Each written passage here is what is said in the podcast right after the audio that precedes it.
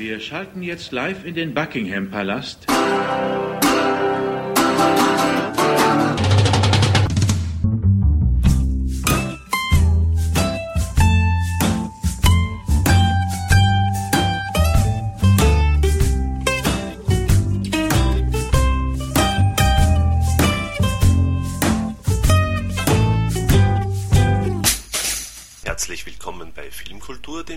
Podcast von kulturwoche.at und einem Interview mit Peter Morgan zum Kinofilm The Queen, in Österreich im Verleih von Filmladen.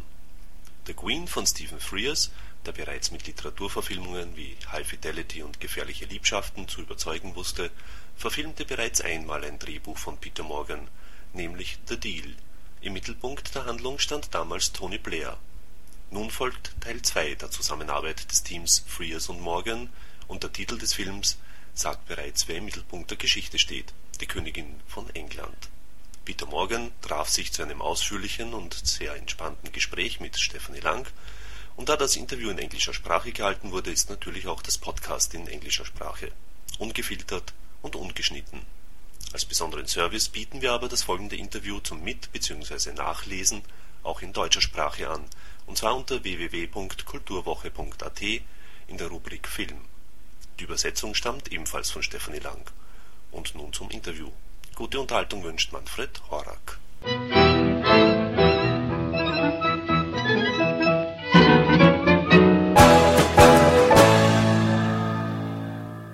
I'm very pleased, first of all, to meet you, the writer of uh, Martha Mead. Well, that's very nice.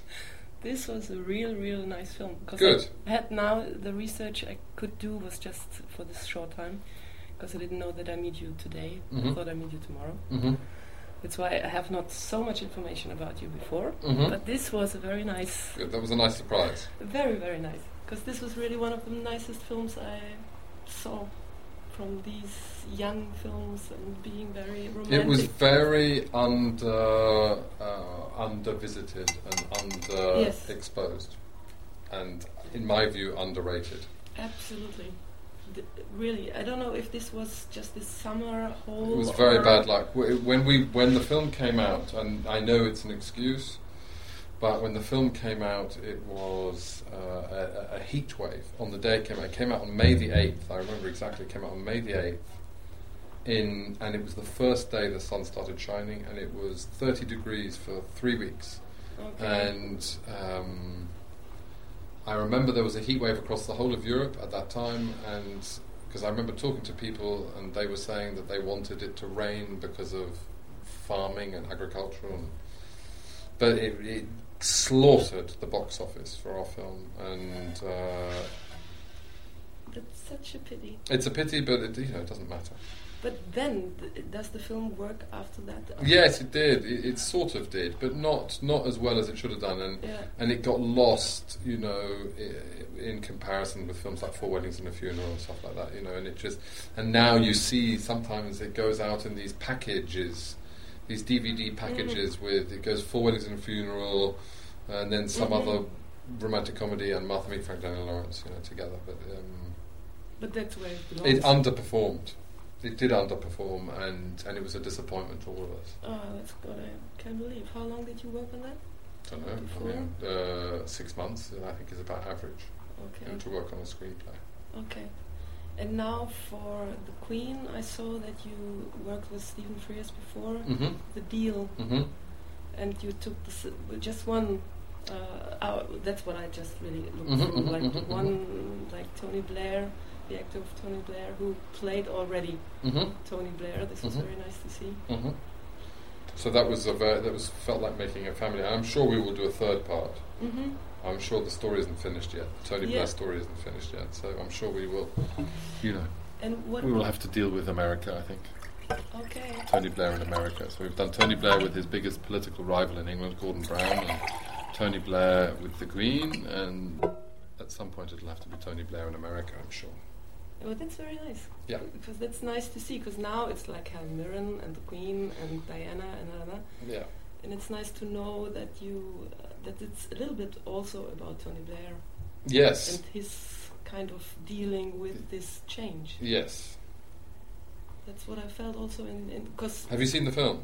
Uh, yes. of Uh-huh, okay, fine, fine, fine, yeah. I just didn't see the deal. Yes, Or no, the I deal.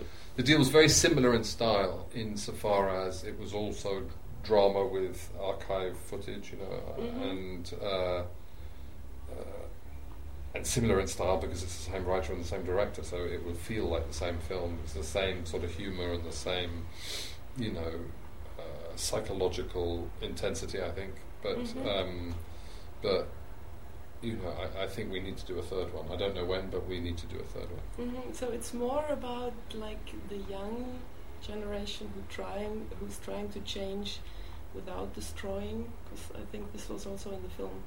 You don't unless you think it's a, unless you think it's also a indication of the failure to modernize therefore a man who comes to power making big promises and Mm. who then becomes conservative so in other words the whole country elected him with one set of expectations and then discovers that he's somebody completely different so you could actually take it as a story of betrug Mhm.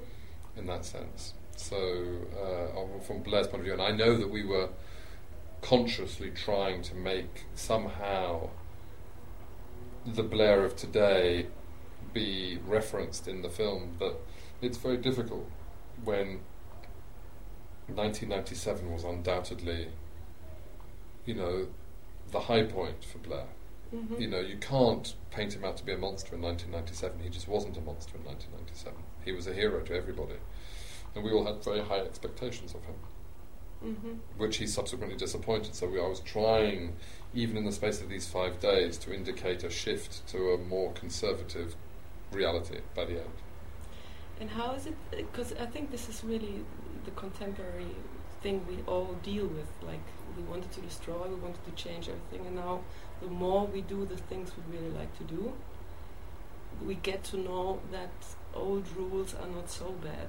I mean, Mhm. they have some grounds, and if you see now the whole story, you see the queen who is in these rules, and these rules are, and that's what I really like this deer thing Mm-hmm. because you have now also also this esoteric stuff. Mhm. You go into all the animals and this goddess stuff in, in the world because Mhm. he gave it to her.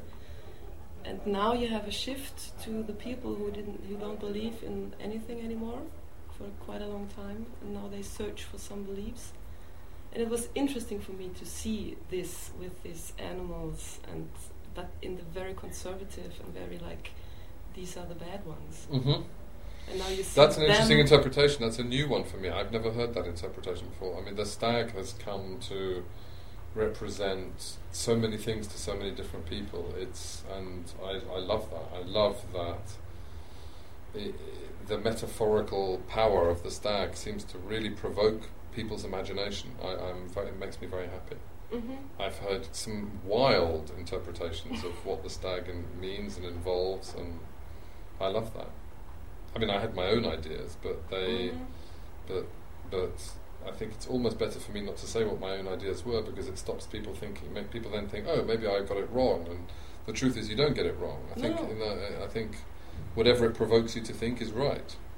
And that's what I liked also with the film because you g- gave me the pictures. You gave me the pictures of the family lives, and this is also very. It was uh, very nice to see this all almost in the private rooms while eating and uh, Mhm. making the dishes and all this. Really, what is life about? Mm-hmm.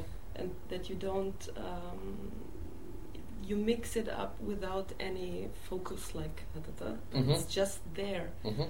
that you do politics in every step you do in your life That's true. I mean, people have been asking me always, what what records have I been reading so that I could write it so accurately? And I'm always surprised when people ask me that because I say, you know, there are no records kept of what is said in the Queen's bedroom yeah or in Mr. Blair's drawing room or indeed in his kitchen or indeed, you know what I mean? There is no record kept. Of course, a, a writer has to use his imagination. And people seem so shocked at the idea that a writer uses his imagination. There are facts which you are copying or drawing from, you know. So um, there was. Uh, it's the same with the meetings between the Queen and uh, the Prime Minister. You know, they are, that's the one area of both their professional lives which is not minuted, which is not in any way where no record is kept.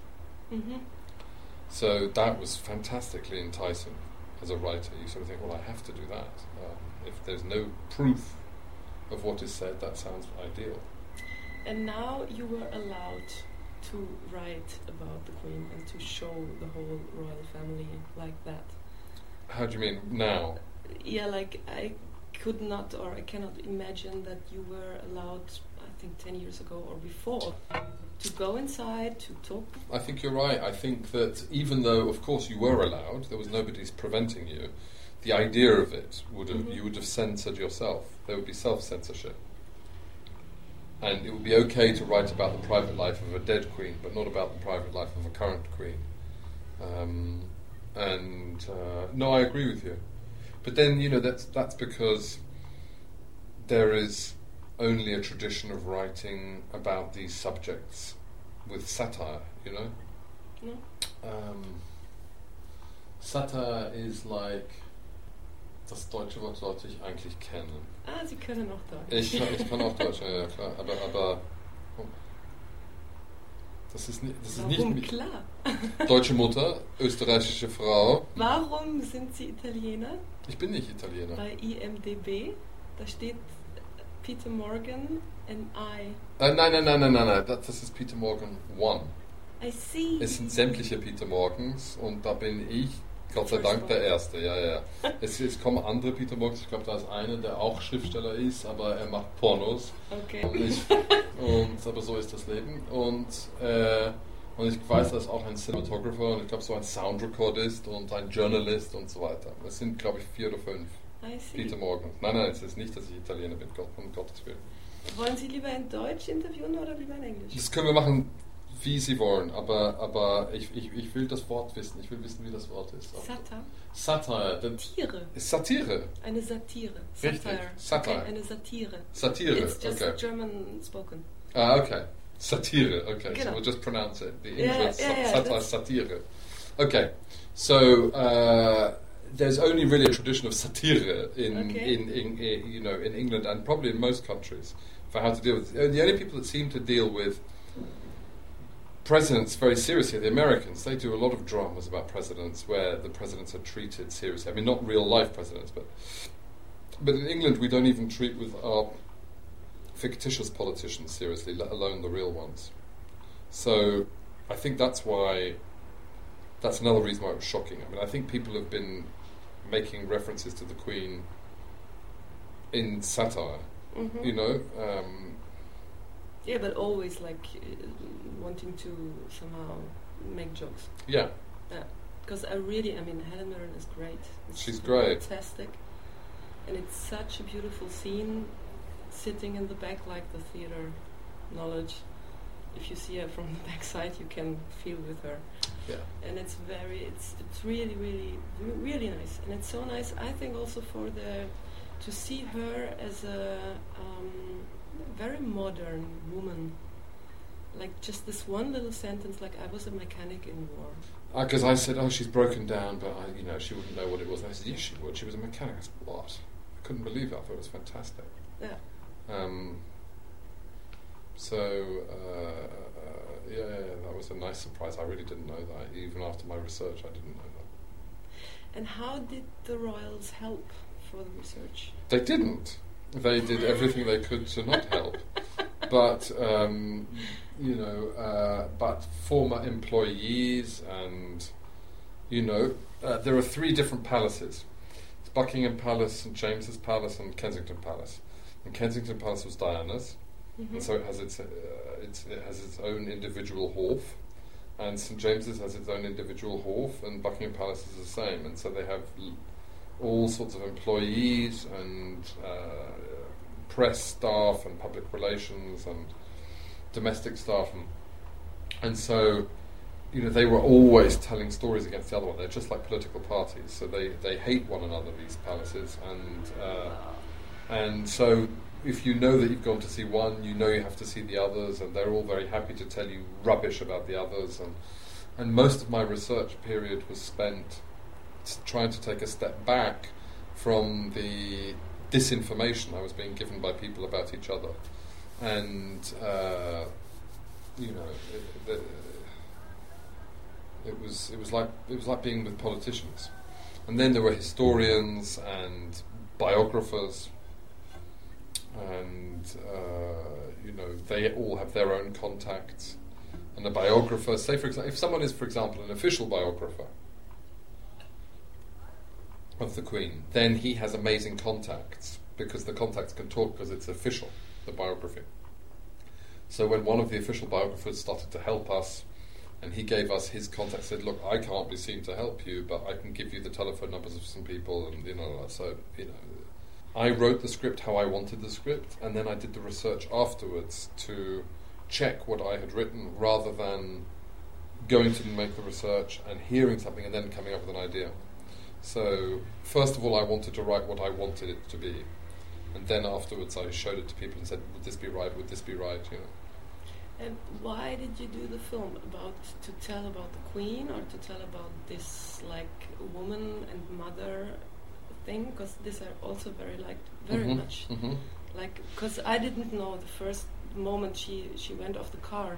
mhm, I didn't know why because she didn't like her son being so Mhm. so you say anxious mhm, or and then afterwards to give me the information afterwards like not being able to stand that how he was talking about Diana as a mother. Diana as a mother. This was so beautiful again. Mm. Like you, you get it in backside what were inside her. He, Mhm. She just behaves, and you don't know why. mhm. And afterwards, you get the information because yeah, Well, it's interesting. being a mother. Yeah, it's interesting that you can pick that out. Um, because that I just wondered why telling about the Queen now this Diana business mhm. somehow. I just want to know what, what was the. I see a lot of things why, but Well, I mean, for me, what was attractive is the idea of looking at how the relationship works between the two forms of leadership in England. So, you know, there's inherited power and elected power, and and part of me was curious uh, as an Englishman living in England, growing up in England, how the country is put together and uh, why the country is the way it is. And and I, to be honest with you, sometimes just to think through um, what my own feelings are about whether it should be a republic or whether the monarchy should be abolished or reformed or why we don't have a written constitution and and all sorts of very weird English things and to try and understand why the English are not revolutionaries ever and you know we're so bad at revolutions. We've tried on a couple of occasions and it's never worked. And um, and just to try and get to the heart of it, I don't know quite why Diana doesn't interest me at all. You know, there's too much of Diana in the film for my liking. I mean, I kept asking the director to take out more of the images of Diana, and and, and, and I nearly got as much as I want, but I would still like to throw out a few more images of her. She's there's almost too much of her in it. But um, but I liked it because it was the um, how do you say it? she's like a ghost in the film. Yeah, and she's the um, the other woman. Yes. It's it's like what the the queen is Yeah. driving now. The, the Yeah. other kind of being a woman, Yeah. and I think that's why I liked it very much. Because she decided, or she was decided when she got the queen, to be the queen, the political correct, uh, informed person. hmm and that's why I like to see these both uh, women where she, the other one was doing all the things she never Mhm. were allowed to do. If she ever wanted them, it's another story. But that's why I liked hmm these two being present, or I understand the contrast. yeah. And for her, it wasn't so much. I mean, it was for the audience to feel again hmm this whatever feelings but um, I liked it also in, for her to feel it or to, to that I can see what she is confronted with I was just thinking that. I was thinking, well, you know, it, it, uh, it's interesting that that should resonate for you so strongly and be in there and and um, that's a good thing, you know. Mm. For me, what interested me is entirely the relationship between Blair and the Queen. I'm, if I could, I'd throw Charles out of the story too, but unfortunately, he's you know he's a, an important part of the story, and and he also adds color and shade, you know. And Mhm. uh, and a film can't be too linear; it has to go like this. And so, um, so you take these other passengers, Diana and Charles, and Mhm. they go on the store. But really, the the, the skewer and the shish kebab, you know, that um, is the Queen and Blair and their rivalry, and uh, and that's really all I think about. And then these other things happen along the way, which is nice. But you can't lose sight of what the real thing is, otherwise the story becomes undisciplined and you know, Yeah, yeah, but I like that you have this. That's why it was such a big pot. yeah. It's not just the discussion, the political. Yeah, yeah, discussion, no, of course. uh, But there now it's a real like life discussion. Yeah. The lives. Well, no, but this relationship always afforded that. I mean, it seemed to me that just because she's the queen doesn't mean that people can't recognise what's going on. You know, you grow old, you don't understand the world anymore, hmm and you become frightened of change, and you suddenly become unable to move at the same speed, and you know, intellectually or physically, and so uh, that that seems to be a completely universal story. You know, I'm only 43 and I can feel, I, you know, I don't understand I, why why are so many of the journalists I'm speaking to from internet sites. Why? Who's reading them? No one reads internet sites. You know what I mean? I keep thinking, I where are the newspapers or whatever it is? And and, and in, in America just now, at least 50% of the interviews I was doing was with online, Yeah, yeah. you know, stuff. And I think with time that will change and be even more. It's extraordinary. Yeah, and it's more a podcast that you can really listen to the Yeah, yeah, yeah. You can directly click, like, ah, I want to know a little bit more about that film he's talking about. Right. Like, you can. It's like, it's a little bit more. Other, you are not so much like, uh, yeah, this is the opinion of one person. hmm I'm confronted with. hmm I just read it through, and then I can click and get more information and get deeper and see directly the website and whatever. So you have a Are little. you an internet junkie?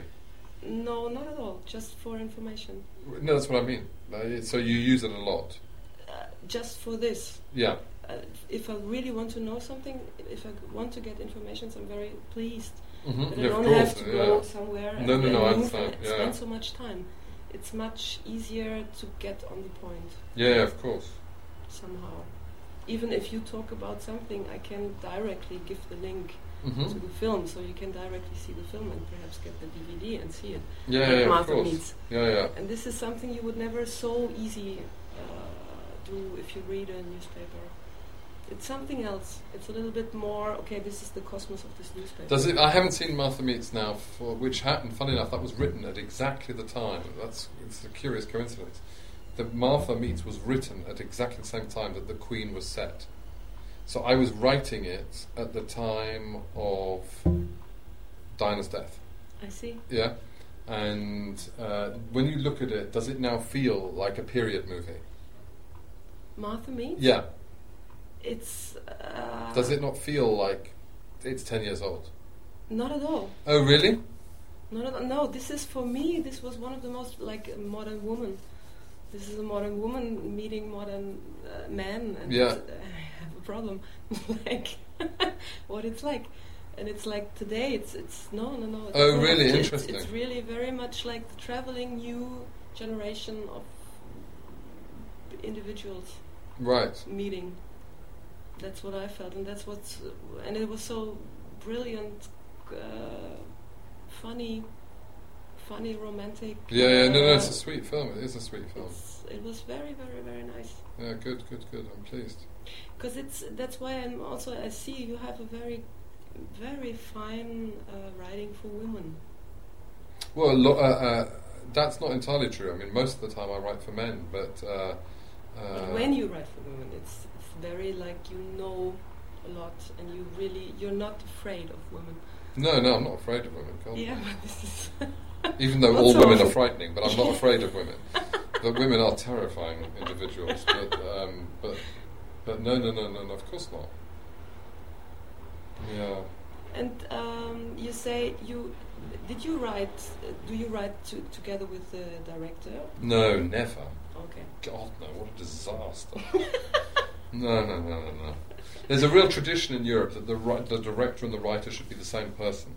And uh, I think that's a mistake. I, I, um, I think it should really be like checks and balances. And I think that sometimes, you know, somebody asked me yesterday uh, uh, from France for Libération. He asked me in, in it, we did an internet, inter- uh, not an internet, an email interview. You know, he sent me questions and I wrote the answers. And and so I was thinking about it. His last question was, "When will you start to direct, or do you want to?" And I said, "I have no ambition to direct at all." And and the reason for that is that if I wanted to direct, um, then I would always want to direct what I've written Mhm. only, and then it would feel to me like like nobody had checked what I had done, and nobody had countered it and opposed it and and debated it, and it would feel to me then like I would be like a dictator. I would have no opposition, and um, I feel the same for directors. I feel that a director needs a strong writer to challenge, challenge, challenge, and I think that if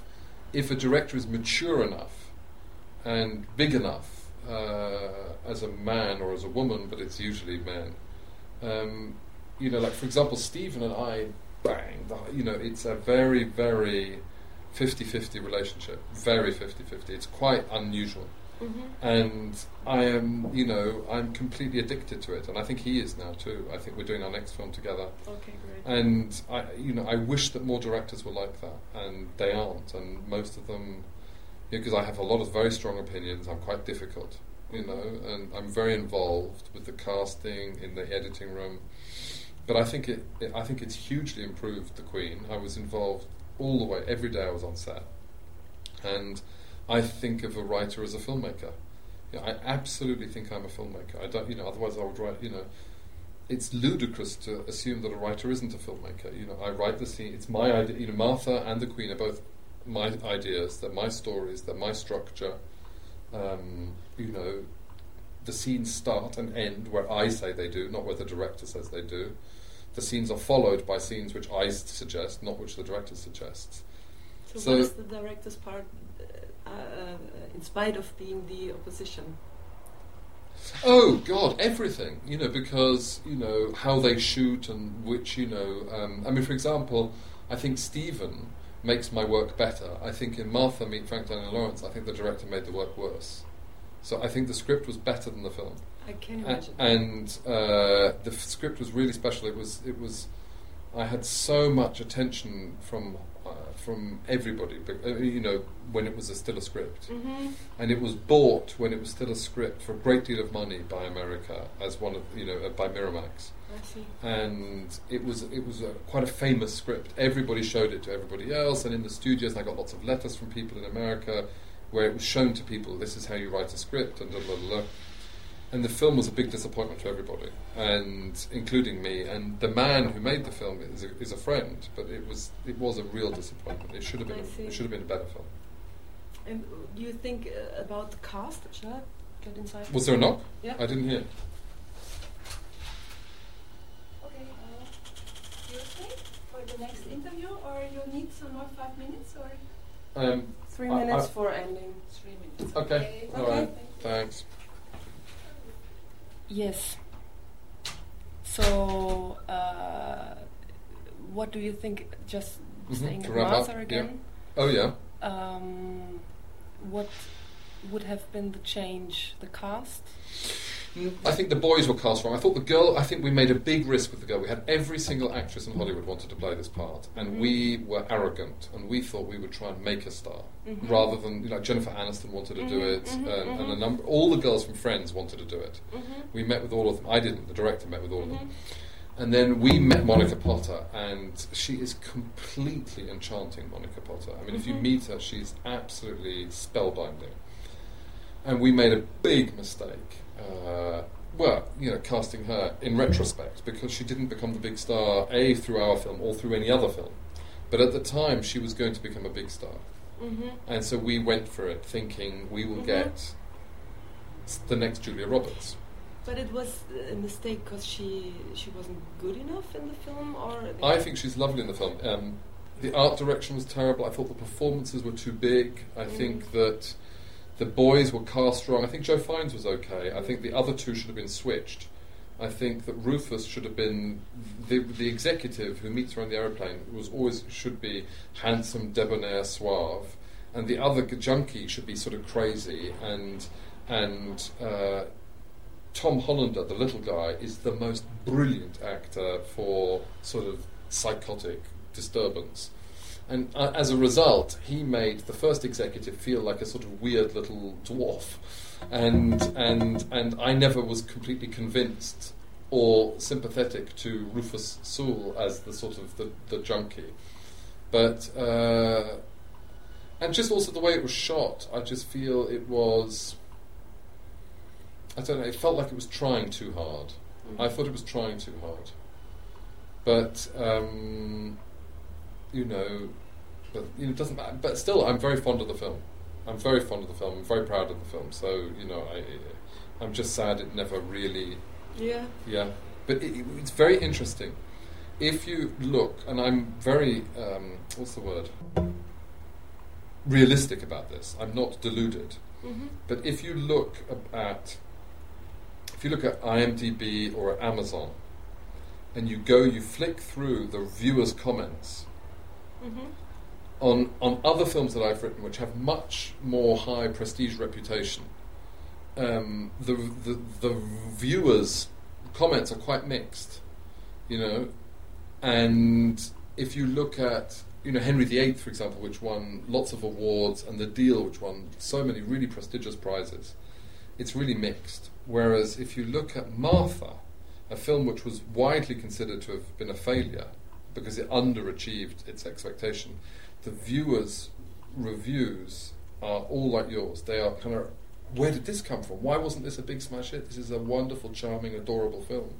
I did have a look about a year ago because you know the, my friend and I, who's the director, we always say, "Oh, it was such a shame. Why didn't it? Why wasn't it the big hit?" Mm. And I said to him, give yourself a treat. Go on now, nine years later, go on the internet and read what people say about it. And you'll, you know, it's amazing what people say about it. They absolutely, everybody speaks about it like you and do. perhaps it's a little bit like because she's not known, and so it's not an uh, like, okay, I know this person, and I have something in my mind already. Yes, yes, yes, yes. You don't have anything in your mind. It's just the girl, Yeah, and so that's where you can allow yourself to write something. Somehow. maybe You're not talking about. Uh, something which is known. Yeah, yeah, yeah. yeah. So perhaps this was the how do you say the, the Schicksalsfilm. It's, it's good. You know, it's good. It's good. Okay, thanks. All Best right. wishes. Thank you very Thanks much. All right. Und somit sind wir auch schon wieder am Ende von Filmkultur, dem Podcast von kulturwoche.at angelangt. Vielen Dank fürs Zuhören und vielen Dank fürs Dranbleiben. Bis zum nächsten Mal, Ihr Manfred Horak.